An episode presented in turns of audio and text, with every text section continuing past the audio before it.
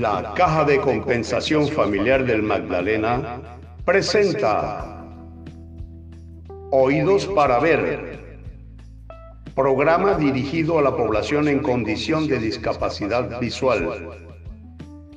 Dirección General, Marta García. Directora del programa, Adi Martínez de Llano. Asistente de Ingeniería, Manuel Ilich Ramírez.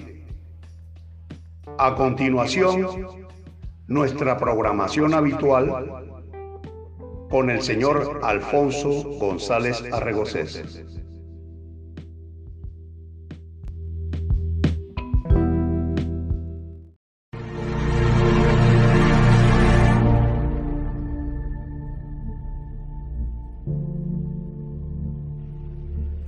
La Caja de Compensación Familiar del Magdalena, Cajamat, a través de su programa Oídos para Ver, se encuentra a la vanguardia de la enseñanza de las tiflotecnologías.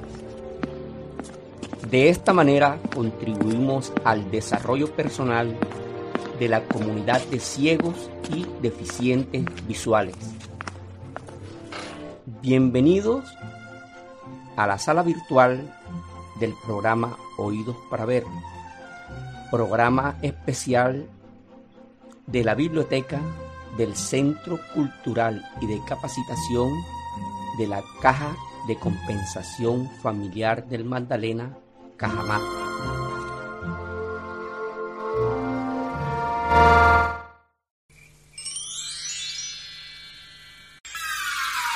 Microsoft avanzada.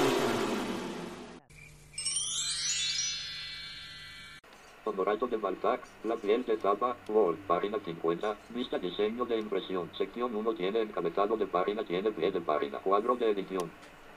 En esta segunda parte relacionada con la utilización de las teclas rápidas en Word, vamos a realizar página 50, un ejercicio que nos permitiría conocer con exactitud todo el documento. Recuerden que cuando uno no conoce o no se acuerda exactamente de la combinación de tecla para poder realizar una acción en una ventana de documento, simplemente activa la ayuda de teclado y eso le permite a uno experimentar las combinaciones de teclas que tal vez uno crea que esa fue la indicada. Y la ayuda de teclado pues responde a esa a ese llamado de ese de esa combinación de teclas si es el indicado pues nos lo va diciendo la ayuda de teclado. Si no lo es, pues no altera para nada el documento. La ayuda de teclado se activa con insert más 1 del teclado extendido. Ya eso lo vimos anteriormente. Pero ahora tenemos abierto en el computador la magistral obra de Honorato de Balzac, La piel de zapa. Todos durante la juventud, tuvimos la oportunidad de haber leído, o casi todos, disculpen, esa grandiosa obra titulada Papagorió, un libro que deja un bello mensaje a todos los jóvenes. Lo más importante que quiero resaltar es que ahora en este libro les voy a compartir un bello fragmento que nos indicará o nos dejará sublimes mensajes y en una bella literatura de este gran escritor francés. Lo primero que todo debemos hacer es activar las teclas de navegación rápida. Recuerden que esa la activamos con insert más Z. Teclas de navegación rápida activadas. Ahora vamos a activar la ayuda de, de teclado. Insert más 1. Ayuda de teclado activada. Y podemos entonces ir pulsando las teclas una por una y de esa manera podemos estudiar cuál es su utilización en Word. Empecemos con la Q. Q. Esta tecla solo está disponible en los documentos virtuales. W. W. Si se ha creado una lista de palabras, desplaza el cursor a la palabra siguiente utilizando las teclas de navegación rápidas de Word o en un mensaje de Outlook. La E. E. Desplaza el foco al siguiente cuadro de edición de un formulario protegido de Word. La R. R. Desplaza el foco al siguiente cambio del documento. La F. F. Desplaza el foco al campo siguiente. La D. D. Desplaza el foco a la siguiente nota al final del documento. La S. S. Desplaza el foco a la siguiente sección del documento de Word. La A. A. Desplaza el foco a la siguiente frase que contiene un error gramatical. La V. V. Esta tecla solo está disponible en los documentos virtuales. La C. T. Desplaza el foco al siguiente cuadro combinado de un formulario protegido de Word. La X. X. Desplaza el foco a la siguiente casilla de verificación de un formulario protegido de Word. La Z. Z. Esta tecla solo está disponible en los documentos virtuales. Aquí tenemos la T. T. Desplaza el foco a la tabla siguiente. Aquí tenemos la G. G. Desplaza el foco al siguiente gráfico. Tenemos la B. B. Desplaza el foco al siguiente marcador del documento. Aquí tenemos la U. U. Esta tecla solo está disponible en los documentos virtuales. La I. Y esta tecla solo está disponible en los documentos virtuales. La O. O. Desplaza el foco a la siguiente nota al pie del documento. La P. P. Lee el párrafo siguiente. La J. J. Esta tecla solo está disponible en los documentos virtuales. La K.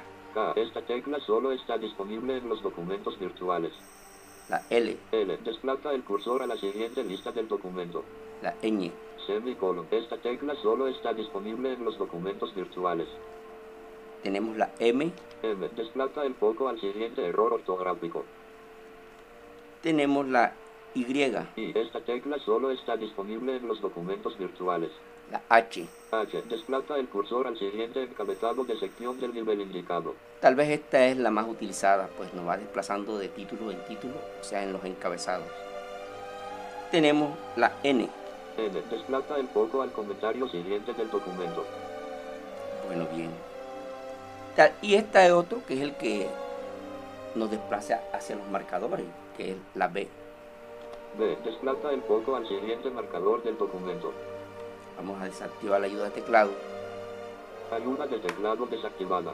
Ahora desactivamos las teclas rápidas para poder ingresar al documento Teclas de navegación rápida desactivadas. y le damos lectura a este pequeño fragmento que les quiero compartir. Todo hombre sensato debe marchar bajo la bandera de Cristo. Él tan solo ha consagrado el triunfo del Espíritu sobre la materia. Él tan solo nos ha revelado poéticamente el mundo intermedio que nos separa de Dios. ¿Lo crees así? preguntó Rafael lanzando a su amigo una indefinible sonrisa de embriaguez.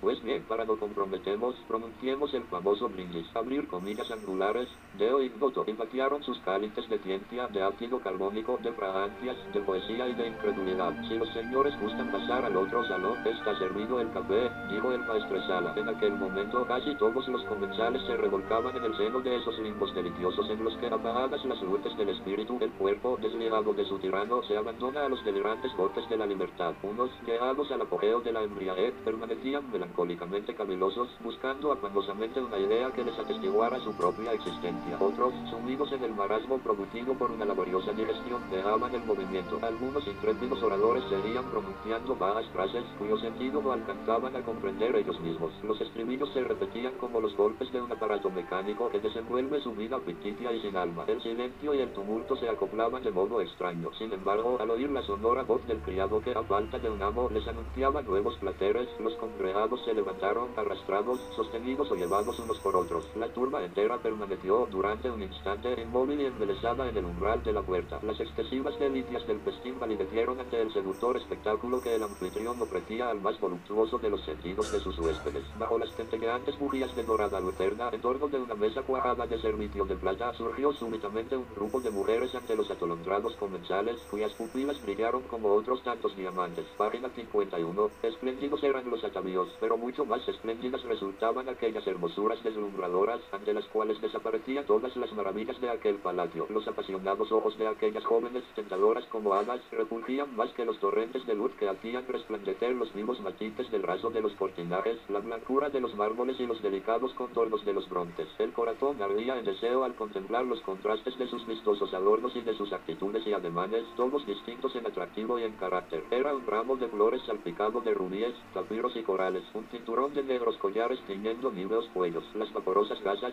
flotando como destellos de un faro, los caprichosos turbantes, las túnicas modestamente provocativas. Aquel serrallo enterraba seducciones para todos los ojos, voluptuosidades para todos los gustos. Lánguidamente abandonada, una bailarina parecía despojada de velos bajo los ondulantes pliegues de la cachemira. Aquí un dulce diáfano, allá los tornasoles de la seda ocultaban o revelaban perfecciones misteriosas. Diminutos pies brindaban amores que reservaban las bocas frescas y sonrosadas, tiernas y candorosas doncellas, vírgenes aparentes, cuyas hermosas cabelleras respiraban religiosa inocencia, se ofrecían a las miradas como apariciones que un soplo podía disipar. Verdades aristocráticas, de altivo mirar, pero indolentes, endebles, delgadas y graciosas, inclinaban la cabeza como si aún aspirasen a protecciones. Una inglesa, una especie de alma y casta sombra descendida de las nubes de Ocean, semejaba un ángel de melancolía, un remordimiento viendo del crimen. La parisina, cuya belleza en conjunto estriba en una gracia indescriptible, engreída de su elegancia y de su ingenio, armada de su omnipotente debilidad, flexible y dura, sirena sin corazón y sin sentimientos, pero que sabe crear artificiosamente los tesoros de la pasión, así como imitar los acentos del alma, no faltaba en aquella peligrosa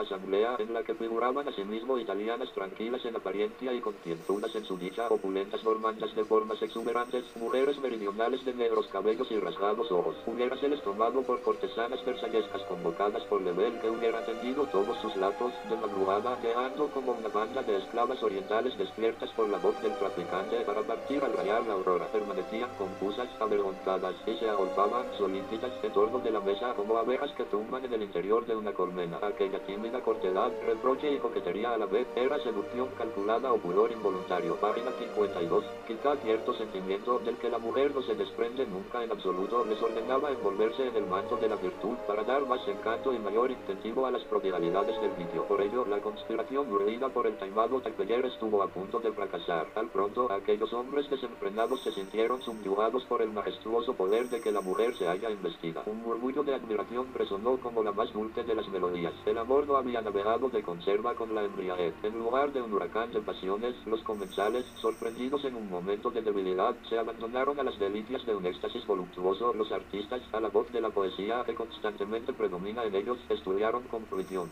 los delicados matices que distinguían entre sí a las selectas verdades. Punto.